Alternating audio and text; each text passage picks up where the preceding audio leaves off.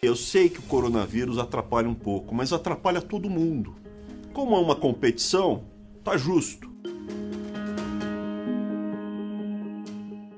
O dono dessa frase é o Abraham Ventraub, o atual ministro da Educação. Ele falou exatamente isso que você ouviu em um vídeo publicado no Twitter na última terça-feira, dia 31 de março. Oi, eu sou o Wagner de Alencar e estou em quarentena o podcast criado pela Agência Mural de Jornalismo das Periferias com informações, histórias e relatos sobre a Covid-19. O ministro anunciou que o Enem 2020 não vai ser adiado. A prova vai ser aplicada em duas versões, uma impressa e outra digital. A medida é polêmica, já que, como a gente bem sabe, milhares de estudantes sequer têm acesso à internet. Angustiante de verdade, sabe? Porque eu não tenho computador, não tenho acesso à internet todo dia, só tenho acesso à internet plenamente no IF, onde eu estudo, tenho computador, tenho acesso à internet lá. O George tem 18 anos e está no último ano do ensino médio no Instituto Federal. Ele mora na periferia de João Pessoa, na Paraíba. Não está conseguindo acompanhar as aulas online e sequer conseguiu acessar o edital do Enem. Eu acho que vai prejudicar muita gente. É... Eu acho que pessoas que, por exemplo, contam só com o ensino médio, que estão no, no terceiro ano e pretendiam fazer o Enem esse ano, já vai ser uma coisa mais complicada. A Amanda tem 15 anos e mora em Guaianazes, na zona leste de São Paulo. Ela quer ser médica e, para isso, precisa de uma nota alta no Enem para conseguir uma bolsa no ProUni, o Programa Universidade para Todos. Professores também estão questionando a medida. É o caso do Gabriel Carneiro, da Escola Preparatória da UFABC, um cursinho gratuito para alunos de baixa renda focado no Enem. Porque parece que a prova ela tem um pouco desse mito de que ah, tá todo mundo em condição igual. Mas não é, né? A gente sabe que isso é uma grande mentira.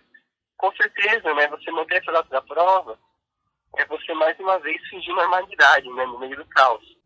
Caos que já é vivido pelo George, que a gente falou no começo desse podcast e escancara ainda mais as desigualdades. Quem é o mais vulnerável que vai sofrer com isso? É claro, são as pessoas que têm menor, menor preparo, que são os alunos da escola pública. Então, lógico, isso prejudica muito eles, sabe? Quando a gente retornar às aulas comuns, tem que pensar num caderno, sabe? Num calendário, refazer calendário, como é que vai ser tudo isso. E manter, né, nas datas que eles estão propondo, é quase que, assim, atropelar todas essas desigualdades, né? A Stephanie Kowalski é pré-vestibulanda e diretora de comunicação da UBS, a União dos Estudantes Secundaristas. Ela é uma das pessoas que está à frente da campanha Adia Enem nas redes sociais, que também está sendo motivada por outras entidades de educação. Tem estudante que está sem acesso à internet, tem estudante que não tem o que comer. Então, você querer que os estudantes façam essa prova sem o mínimo de embasamento, sem ter aula direito, uh, acaba afastando a gente ainda mais da universidade. A Stephanie explica que a saída não é voltar às aulas, pelo contrário. A gente quer que sejam discutidas e pensadas medidas que farão com que os estudantes tenham é, o mínimo de preparação para estar tá participando dessa prova. A Brenda também estuda para tentar uma bolsa no ProUni e está bastante preocupada. As escolas não têm computador para todo mundo, pelo menos as públicas, né? É, os computadores não funcionam direito. E sem contar que o pessoal já consegue burlar o Enem quando ele é presencialmente, né? O pessoal ainda fazendo a prova normal no papel. Todo ano a gente vê algumas fraudes e eu acho que online fica um pouco mais fácil. Bom, então cuidado com as fake news, já que está rolando em muitos grupos de WhatsApp que o Enem foi adiado. Vamos para as datas?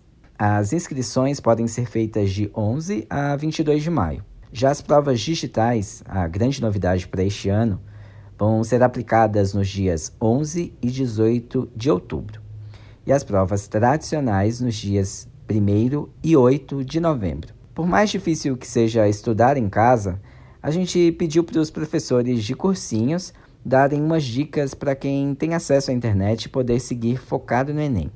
Anota aí o que o Danilo Zajak indica.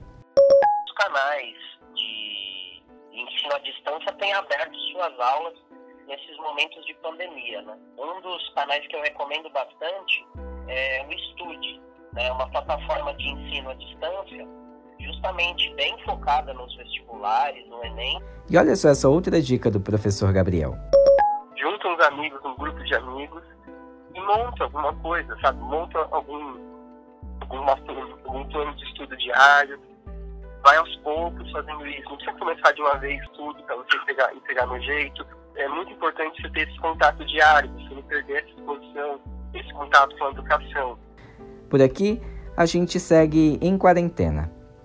Acesse outros conteúdos sobre a Covid-19 no site da Agência Mural, agenciamural.org.br e também no Instagram, no Twitter e no Facebook. Participe enviando seu áudio para o nosso WhatsApp. Anota o número: DDD 11 97591 5260. Lave as mãos, se puder, não saia de casa e até mais.